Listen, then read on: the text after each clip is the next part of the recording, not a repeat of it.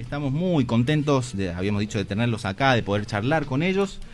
Eh, habíamos dicho que lo ponemos de cortina siempre, que nos encanta su música. Y hoy tenemos la chance y el privilegio de tenerlos acá en vivo para charlar. Bienvenidos, Golden Shag, Nacho Barrio Nuevo, Joaquín Álvarez y David Álvarez. Bienvenidos a la aldea. Hola, ¿cómo están? ¿Qué tal? Buenas, ¿cómo va? ¿Qué parece? Ahí ¿Todo estamos. Todo bien, 10, contentos, contentos de tenerlos acá en la aldea. Sí, eh, bueno, empezando primero, eh, preguntarles sobre el surgimiento, ¿no? Pregunta obligada un poco sobre el surgimiento de la banda, cómo dieron entre ustedes, cómo de- ya se conocían desde antes. Eh, no sé quién me, me quiere contar acá un poco. Sí, bueno. Sí, sí. nada, eh, la banda mm, comenzó en 2014. En realidad comenzó a gestarse un poquito antes, por así decirlo. eh, porque era un grupo que se juntaba esporádicamente a tocar zapada, a compartir música un rato, digamos. Y, y bueno, nada, después de un tiempo de ya bastante zapada, bastante música, decidimos darle como una seriedad al proyecto, ¿no? Y también decidimos los integrantes fijos y eso fue desde el 2014. Así que de ahí que estamos metiéndole música. Eh, ¿Ustedes eh, ya venían estudiando música, hacían música desde qué edad más o menos? Eh, a ver, Joaquín. Y yo, bueno. Yo toco la batería desde que Sí. tengo 12 años más o menos. Tengo actualmente 23, Ah. así que 11 años. Estudié un par de años en el conservatorio. Sí. Y bueno, de ahí estudio individuales con algunos profesores particulares, tomé clases Genial. también. Después los chicos ahí...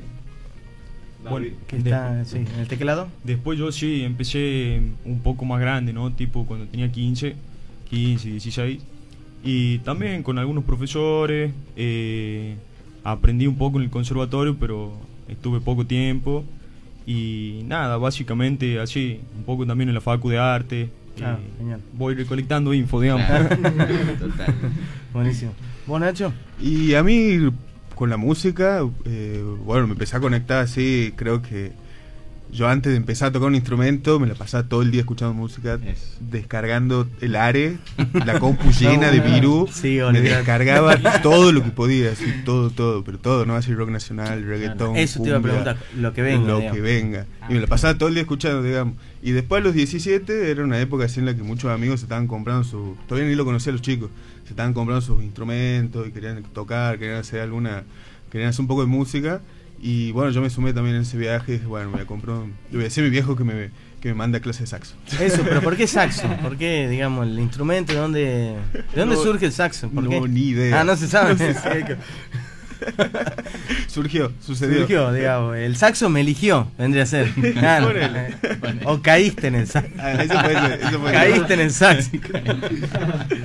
Esa es, digamos, que. Bueno, y después, Sí. bueno, la, cuando forman la banda, digamos, sabemos que ya tienen tres discos ahí en, en su haber. Y a mí me, lo que me copó por ahí es, el, eh, siempre charlamos por ahí de las propuestas de cada banda, ¿no? Y de qué es lo que busca. Eh, y es una apuesta jugada, no sé cómo lo, lo verán ustedes en la construcción de todos los años que ya vienen, eh, bueno, juntándose todas las semanas para ensayar, más allá de la pandemia. Y la apuesta que hicieron, cómo se dio, eh, cómo se dio la propuesta, digamos, para ensamblar, digamos, los gustos de cada uno, las propuestas, la idea artística que tenía cada uno a la hora de juntarse y tocar y zapar. ¿Cómo fue la idea de decir, bueno, vamos a ir por este lado, una elección, o se fue dando en zapadas? ¿Cómo fue esa, ese proceso ahí? Claro, no, no, no, no dijimos así un día, bueno, armemos una banda Claro. de música fusión, sino que eran justamente los instrumentos que había, o sea, entre la gente que nos juntábamos a zapar, eso eran como los instrumentos que había, así que, bueno, hagamos música con esto que hay acá. Y, y se fue mucho, se fue dando, ¿no? No fueron como elecciones. Hubo capaz algunas, así, viste, como, bueno, había un momento de la banda en la que cada uno tocaba tres instrumentos, no sé, no sé qué flasheábamos ahí. Así que también hubo un momento medio Claro. decisivo que dijimos, bueno, toquemos un instrumento cada uno. Claro, claro. Esas elecciones sí, por ahí, pero después la música también fueron, siento que Golden es como como un espacio de libertad, Total. así, así que como que cada uno intenta transmitir lo que, nada, lo que le sale, siento, y bueno, este lugar así es como único, yo no estuve en otras bandas así en donde pueda decir, bueno, voy a componer esta cosa que... Claro. no sé. Claro, claro, porque hay que mucho no de- escuchen las otras bandas. hay mucho de lo lúdico, ¿no? De jugar, de buscar, como que, y eso se ve reflejado arriba, ¿no? Porque eh, hay una elección y hay una apuesta, pero también está la tranquilidad de estar como tocando con los compañeros, con amigos, con gente que, que, que le gusta, se ve, se ve arriba, digamos, eso quiero ir. Y, y bueno, les iba a preguntar también por, por el, el- el desarrollo de sus discos, que se ve un avance también en lo sonoro, me imagino, contenos cómo fue los procesos en cada disco, ¿no? Me imagino muy distintos, porque bueno, cambio de formación, eh, búsquedas distintas en cada, en cada disco, bueno, me decía los instrumentos, ¿cómo fue en esos tres discos la evolución ahí de, de Golden? Y siempre lo trabajamos de forma distinta. Fue, fueron diferentes formas de encararlo, porque ponerle para el primero eh, estábamos los cinco, nunca habíamos grabado, solamente un par de demos, entonces Claro. el estudio era como algo nuevo, era un súper desafío. Y, y después para el segundo disco fue distinto, fue un poco más bueno, vamos a experimentar, vamos a buscar un poco más de sonido.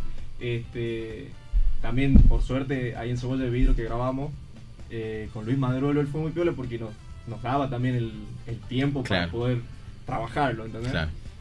Y al tercero ya fue como vamos a lo más puntual. Vamos Claro. ahí, vamos a lo que a lo que estamos buscando un poco más. Eh, también durante todo el tiempo nos estuvimos compartiendo distintos gustos musicales con los chicos y siempre que compartíamos música era como vamos a sacar info de acá, qué Claro. sé yo. Entonces Total. va buscando. Claro. Va buscando. Y ahí también pensaba en... Sí, eh, Sí, sí. sí, ahí. No, y quería agregar nomás que Sí, a sí. medida que creces también, medio que va definiendo un Claro. sonido, una identidad y de algún modo también una búsqueda. Que por ejemplo para el cuarto disco, que bueno, ahí se viene una sorpresita. Sí, Uh, acaba de tirar primicia. No, no. Y lo trabajamos ya de otra Claro, forma, ¿no? claro. Y ya con otra mentalidad, que si bien permanece lo lúdico, permanece esto de jugar, de probar distintas cuestiones, pero ya también encararlo desde otro ámbito, digamos, Claro. la composición. Así que, Total. bueno. ¿Cómo lo ve ahí, Nacho? No, de una, tal cual, así. Como que en esa evolución que hubo, yo también quedé pensando porque, bueno, nosotros armamos la banda y teníamos 19 años, así, era Claro. como, que- fue también Muy- como una etapa de crecimiento, no sé. Eh, eso me quedé pensando con lo que decía David, Claro. porque bueno, si empezamos, no sé, Joaquín era menor de edad, no lo dejaban Claro. ir a los boliches cuando empezaba. Claro, muy burrete. Así que era como. Bueno, también hubo una evolución de la, de la música, digamos, de Total. nuestra manera de cómo encararlo, digamos, esto. Pero también, bueno, como personas hubo un crecimiento, digamos, obvio, porque, bueno, si, si estamos igual Claro. que hace siete años, Claro. este, Sería pero bueno, raro. sería raro. pero bueno, sí, esto, poner en el segundo disco hubo mucha experimentación, fuimos al estudio con las cosas resueltas, pero como Luis nos daba el lugar ahí para jugar, para experimentar, le damos para adelante. Sucedieron cosas también así como que en todos los discos, bueno, creo que a todos los artistas también le pasa, de que no quedan así totalmente del todo satisfechos, pero bueno, sirve también como eh, como trampolín para que en el siguiente disco así quieras darlo todo, sigas queriendo Claro. darlo todo. Y estamos hablando por ahí para la gente que no, que no conoce todavía. El, eh, el primer disco se llama Triceláneo y el segundo Sincrético. Así Así, es. es, ¿no? Comentame por qué los, los nombres también de estos dos primeros discos. Y los nombres son justamente como nosotros, bueno, nos gusta todos estos- los temas que hacemos música de autoría propia y, Claro. y estos temas que armamos como que son un poco son como mezcla, ¿viste? Son como cosas que, que se funden, que se aunan. Y bueno, justamente el nombre de estos discos son palabras eh, juntas eh, que se unen y tricelanio vendría a ser el prefijo tri y misceláneo. Porque son tres temas, un EP de tres temas, y bueno, el- lo misceláneo, la mixtura. Y lo mismo pasa con sincrético, que queríamos ir con este mismo concepto que nos representa mucho. Entonces mezclamos esta palabra sincrético, eh, sincretismo, que tiene que ver con la eh, justamente con la mezcla que se da entre cultura, entre religiones. eh, cuando bueno, hay una cultura Claro. que, que va a otro, a otra región geográfica, digamos. Y eh, bueno, lo sintético, porque también sentimos que tenemos eh, algo que ver, digamos, con la generación en la que nacimos, ¿no? Claro. Este, y un poco también eh, los instrumentos, o sea, hay mucho teclado, hay como cosas del futuro. Ah, no, como hay cosas de ahora, ¿viste? Así que bueno, por ahí van los nombres. ¿Ustedes cómo lo viven a- al tema también de, de- del público, el encuentro como el público, con el público? ¿Cómo fue al principio y cómo lo viven hoy en día también? Y al principio la verdad que era muy particular la sensación de llevar esto al vivo. Claro. Porque cuando ensayábamos y nos escuchábamos a nosotros mismos, era como, qué música rara, incluso nosotros, ¿me entendés? O sea, ¿dónde pones esto, digamos, dónde escuchás esto? Y creo que, digamos, al ir probando diferentes lugares, diferentes movidas, por ejemplo, el jazz nos dio ahí una mano importante acá, eso se lo agradecemos siempre a todos los organizadores de los festivales y toda esa cuestión porque nos dio un lugar, digamos, bastante importante que nosotros consideramos muy piola, ¿no? Y la gente lo recibió muy bien también. Claro. esas son las, las dos partes de... Eso. Total. Y después, por otro lado, el rock, que también tuvimos así nuestra, Claro. nuestra parte en el rock y la verdad que otra movida que nos adoptó bastante y después nos metimos también en el hip hop. Claro. Y así, bueno, y uno va probando. Yo creo que, y esto es como una apreciación personal, porque creo que siempre eh, se estuvo buscando etiquetas, ¿no? A lo largo de los años y, ¿no? Esto lo encuadramos en este y este está en este género, por lo tanto tiene que tocar en estos festivales, en estos círculos. Y lo que encuentro en Golden es eh, que no están esas cosas, ¿no? De decir, eh, podemos tranquilamente juntarnos con los- todos los palos, que si bien hoy en día en la música ya es un poco así, que están eh, caídos un poco las cuestiones, las barreras de géneros, todo, pero en Golden encuentro esa libertad de que pueden tocar en un festival de jazz, pueden tocar en un, un festival de rock, pueden tocar en un festival, eh, o sea, es muy amplio, eh, más tirando para lo urbano, entonces eh, me parecía muy loco la búsqueda que hacen, por eso les preguntaba si, si cómo era ese proceso, porque se encuentran con esa música que tranquilamente la pueden llevar para un montón de festivales, y los quiero traer un poquito más al presente porque el último disco eh, Direct By eh, tiene el video, digamos, de oro que acaban de sacar hace muy poquito, que le decimos a la gente que se metan en el canal de YouTube y pongan Ogro y se van a encontrar como una locura. Cuéntenme un poquito eso, cómo fue eh, la idea, digamos, bueno, con quién trabajaron, que es un director de la Hostia, eh, con quiénes trabajaron y cómo fue la idea de ese, el tema musical y el video también. De la hostia, el Sí. director es de la hostia. Sí. Eh, Javier Rodríguez Wocket eh, está trabajando ahora también en su proyecto 2. Audiovisual. Y. perdón, Nacho, Nacho, decirlo bien el nombre, no, no quiero Sí, puntos audiovisuales. Ahí está. Este. Yo te hago una pregunta a vos. ¿Cuántas fotos crees que puede tener ese video? Uy, tiramos un número. Y mira, yo tire, tiremos, tiremos a ver, a ver quién se acerca con el juego de la manzana. A A ver ver. qué dice. Y yo digo una, 50.000, no. Más, ¿no? No, estoy lejos. creo que un Mucho más. poco más, che, porque... 100.000, 150.000. No, no, no, no, está, está allá. está allá. No, no, no, pero unas No 30, tengo idea. Ah, 20, 20 mil. 20.000 puede ser. Me la juego con eso. Con fotogramas mucho, de, mucho, a ver, mucho. claro. No, No, no. más. Menos, menos. Ah, Ah, bien, bien, nos ah, fuimos bueno. como si No, duraba no, 20 claro. minutos, claro, el disco entero puede ser, claro. No, no, son 2.500 fotos. Claro. Eh, es un trabajo que fue hecho en un, un par de tardes. Este, y bueno, antes en la preproducción armamos un recorrido, nos imaginábamos más o menos cómo podía ser. Y después Walket hizo la magia, básicamente. Foto, foto, foto, foto, foto, edición y a otra cosa. Claro, por ahí para la gente que no vio Ogro, le Sí. comentaba un poco, son como la técnica que se usa, que bueno, que propuso justamente el Walker. Eh, se- ahí en internet se lo ubica como hyperlapse, que bueno, una sucesión de fotos eh, que dan la sensación de movimiento, pero son todas fotos. Entonces el loco este lo que hizo fue sacar 3.500 fotos de un recorrido de acá de Tucumán, digamos, de la ciudad de Tucumán. Y a eso, eh, bueno, después le dio, lo aunó, le hizo el movimiento este, le generó el movimiento. Y además después utilizó técnicas de, de 3D, de animación por 3D. Impresionante. Y se fueron, y se fueron al Mal, carajo, la verdad, mal, mal.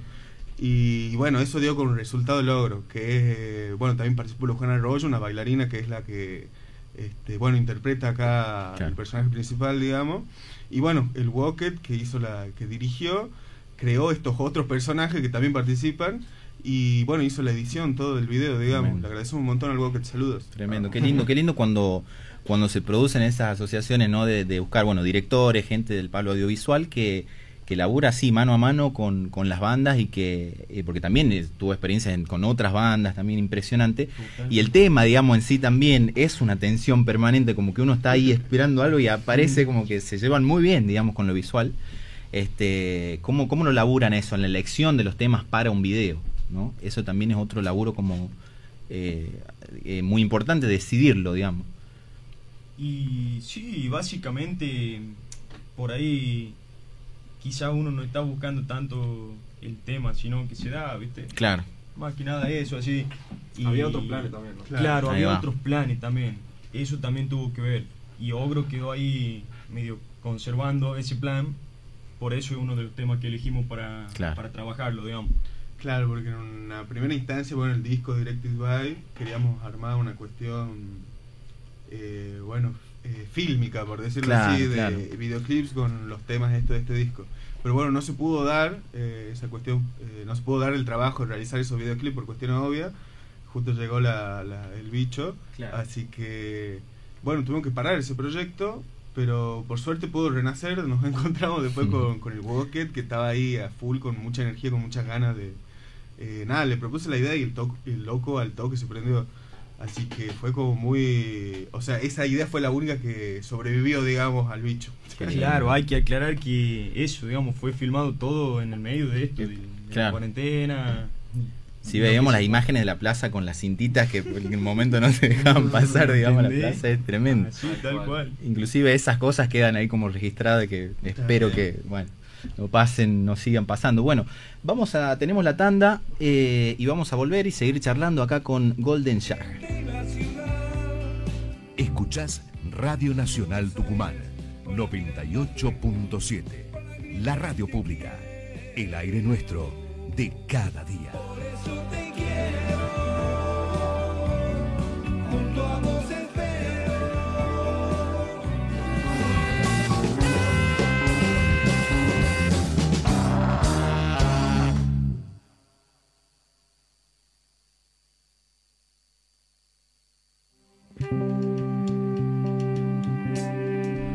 Lo que acaban de escuchar es Ogro de Golden Shaga y recomendamos que se metan a, a ver el video y ya escucharon el tema que es un Tremendo, delirio hermoso. un delirio Sí, hermoso. para ver ese video y, lo- y los otros también, Sí, y escuchar sí, la sí. música y escuchar los recitales en vivo también ahí. Hay están registro en vivo tremendos. muy lindo también. Y, y hablamos un poco eh, acá fuera de aire, eh, preguntarles también sobre eso, porque me tocó cubrir el Festival de Limón en aquel entonces, el primer, el segundo Festival de Limón Rock que se hizo, eh, que estuvieron presentes los chicos acá de Golden Shag, eh, les tocó... eh, Un sanguchito. un sanguchito ahí. Eh, que- creo, ¿quién, era, ¿quién lo telonearon a ellos? No sé si. No sé quién era, no me acuerdo si no, o quién lo teloneó. Ah, no, Pero bueno. Nompalidense No lo teloneó. Lo teloneó Nompalidense. también. Claro. Espero que no le haya porque fue visto que lo- las bandas teloneras.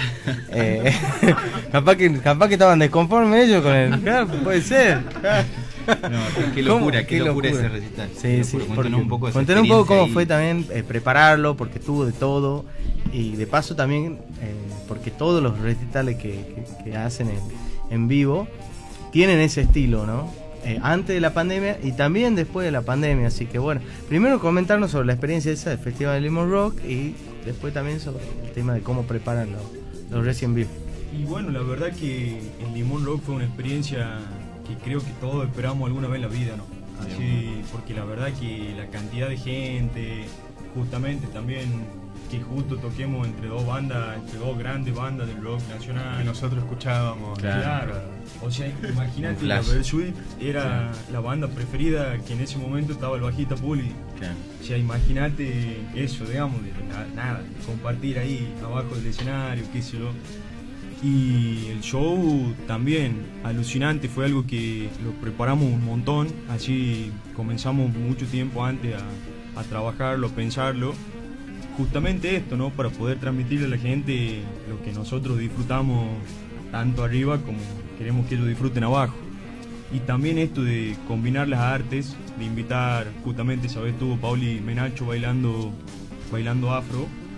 Y bueno, siempre fue la idea de Golden combinar nuestra música con otras artes, ya sea la danza, en otro caso también combinamos con el circo, en el Festival Sincrético con Lodado 20 y Vertebral también de danza. Eh, esto de buscar, ¿no? También congeniar con otros artistas, compartir. Y, y bueno, es también básicamente la idea que buscamos para los otros shows que, que tenemos, ¿no? Claro. Como por ejemplo fue el teatro. eh, ahora dentro de poco si viene uno también que estamos ahí metiéndole pila al motor. Tremendo. Así que bueno, es básicamente nuestra idea, ¿no? Creo que un poco nuestra identidad también. Claro, es una preparación porque es el vestuario, es eh, ver un montón de cosas que por ahí uno de- desde afuera como público, la gente ve que solamente lo que pasa en el escenario, pero ah, detrás hay un laburo impresionante de un montón de cosas y gente que mueve, ¿no? Lo que es un recital. Y dependiendo de las bandas, bueno, cómo se produce cada una, ¿no? Y buscar eso. Yo quería que eh, también nos cuenten, están preparando ya el, nuevo disco, está ahí terminándose de, de mezclar, en etapa de, de postproducción, y queremos que nos cuenten un poquito, ¿no? Un adelanto ahí de, de- de lo que fue esa experiencia de grabarlo, ¿no? En, en un estudio que, bueno, ¿para qué vamos a decir los personajes que pasaron por ahí, ¿no? Cuéntenos un poco ese viaje y qué es lo que ahí, lo que se pueda contar, digamos. Y la verdad, ¿qué podemos contar? Contemos todo, a ver, yo te tararía el tema. Tararé, bueno. Primicias de la aldea, así. ta, ta. Mal. ah. No, ponele. Bueno, nos fuimos a grabar Romaphonic, que es una locura. O sea, es otro sueño así, viste, como el Limón Rock ese que dijo Claro. David, que fue un momento que muchos músicos sueñan. Bueno, esto también, así. Ninguno había pisado un estudio tan grande, con tanta historia, con tan, tan icónico. Y con, o sea, con ahí los bichos que hay ahí, las Claro. maquinarias que hay ahí son una locura. Y bueno, tuvimos la suerte de, de poder grabar ahí y, y era una etapa, un momento de la banda, digamos, que bueno, veníamos todos, ya sabemos, pandemia, Sí. estábamos reorganizando la banda, buscando, o sea, como teníamos una nueva formación, había- estábamos en trío, también estábamos buscando un nuevo sonido, viendo qué, para dónde patear, Claro, digamos. claro. Y bueno, se dio esta oportunidad y dijimos, bueno, vamos a armar temas nuevos para, Era el para mayor llevar ahí a desafío. grabar. Claro, Sí, claro. claro. Así que hemos preparado, la música que, hemos grabado ahí eh, fue compuesta exclusivamente, digamos, para esta formación y está pensada, bueno, justamente para ser para que haya sido grabada ese Claro. día, en ese momento. Qué hermoso. Así que bueno, ahora estamos en la etapa de postproducción esperando ahí que, que salga el material, así que bueno, falta, falta menos. Qué hermoso, qué hermoso. Qué ansiedad también, ¿no? Cuando ya, ya salió la grabación, o sea, terminaste la grabación y tenés que esperar hasta que. Ay, Dios. Qué Le decíamos a la gente también que el estudio Romaphonic era el ex Circo Beat, de propiedad de Fito Páez, que después bueno lo vendió y todo, pero es un estudio con una historia impresionante, impresionante. Y qué lindo enterarnos que.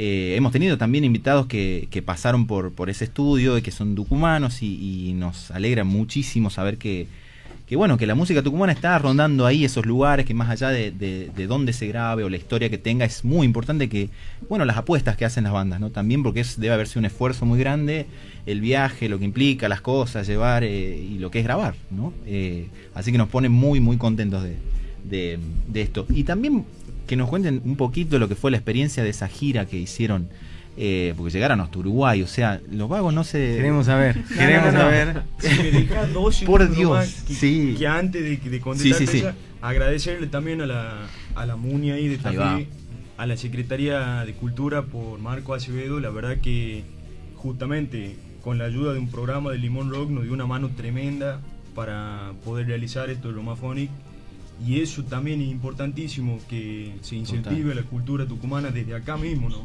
Porque es apostar Claro. a lo que tenemos acá y es valiosísimo. Bueno, y ahí Joaquín te cuente de esa, de esa gira de rock and roll.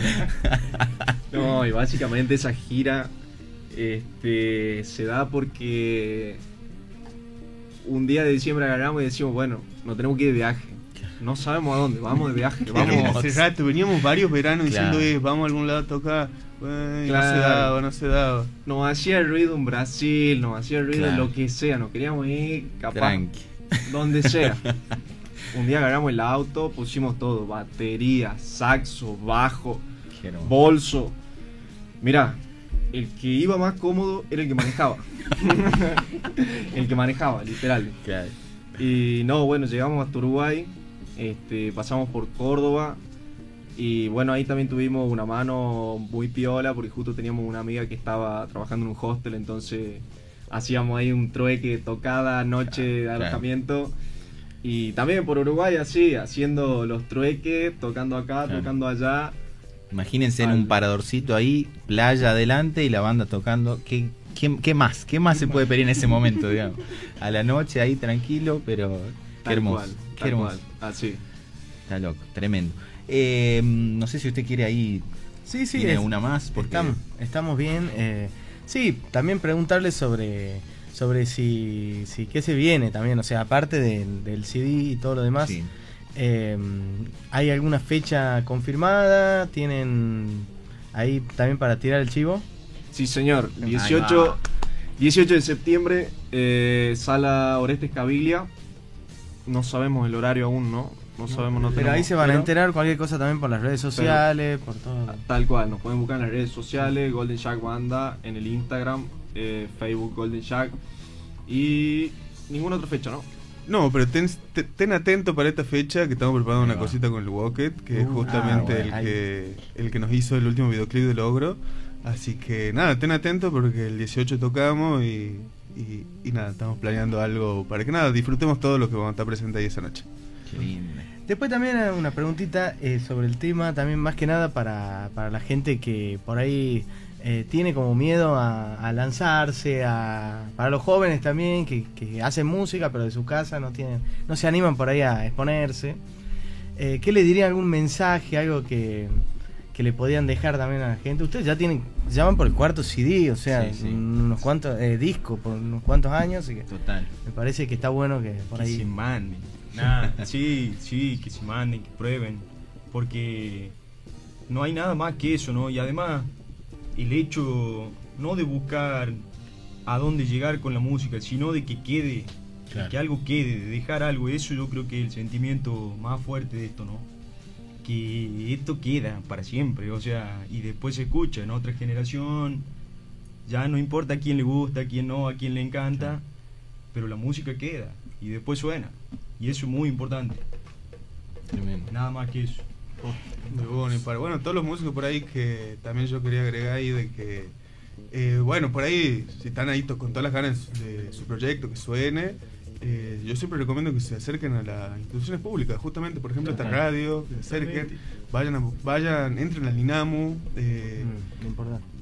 Este, acérquense a esas instituciones porque si hay lugares y eh, organismos que están buscando promover, promulgar la cultura, cultura argentina y tucumana, así que nada, busquen esos lugares que están buenísimos. Y también que hablen con músicos, se comuniquen. Total.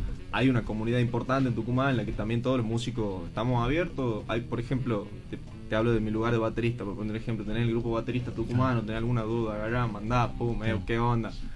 Es como que hay muchas herramientas hoy por hoy. Hay muchas herramientas, internet también es grandísimo, como decía David, como la música queda también llega. Si no te escucha alguien de acá, qué sé yo, te puede llegar alguien de Guatemala, por Claro. ejemplo, claro. Y bueno, eso es, hay que exponerse, como decís vos, hay que exponerse, no queda más. Los nombramos a. Bueno, porque es, también es algo muy, muy importante decir que, que tiene un equipo de laburo, digamos, que hay gente que colabora, que está laburando con ustedes, digamos, para.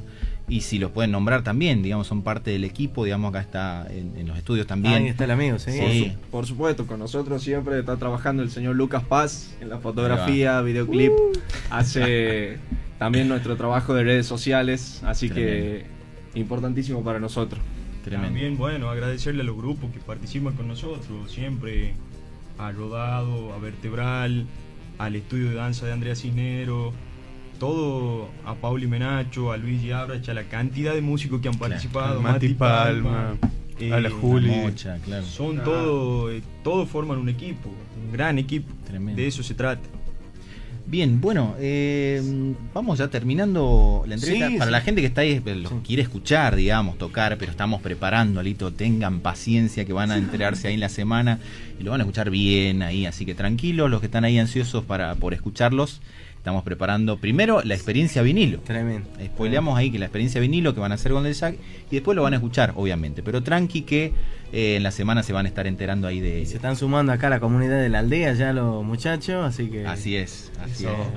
Eh, Gracias a ustedes también por invitarnos y por esto, ¿no? Por promover la música tucumana, es, es una masa eso. La mejor. De una, muchas gracias, la verdad que muy cómodo el programa, nos sentimos súper bienvenidos. Ojo que Nacho es escritor también, ¿no?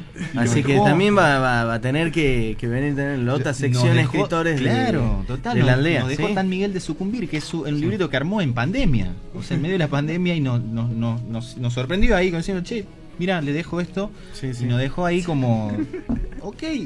No, lo vamos a leer y lo comprometemos ya para, Para- primero hacer una mezcla de música y literatura. Sí, eh, ahí está. Los dos está. lo comprometemos No, para. Y nos tienen que decir por qué el saxo. Nada. Agendado, no se preocupe. Cayó. Sí, que eh, no, y bueno, también la importancia de, de los espacios, ¿no? Esto Total. también no hay que dejar de decirlo, que, que se abran esos espacios, así como, bueno, en Tafí Viejo ustedes lo, lo vivieron ahí. Eh, está bueno que, que sea en todos lados, ¿no? En todo Tucumán, en todas las localidades, que tengan los espacios, tanto la, la música de todo estilo, ¿no? Más allá de, de lo que hace cada, cada uno. Total. Así que bueno. Eh, nos van a estar adelantando entonces el, el disco después. Obviamente, ahí, apenas salga para- ahí nos Apenas salga. data, por favor. eh, Lo ahí- tenemos ahí para, para pasar. Tienen la primicia. Ahí va. la primicia de la aldea. Ahí va. Muchísimas gracias, Golden Shag acaba de pasar en la aldea y estén atentos porque se va a venir experiencia de vinilo, los van a escuchar ahí tocando en el- los estudios de la aldea.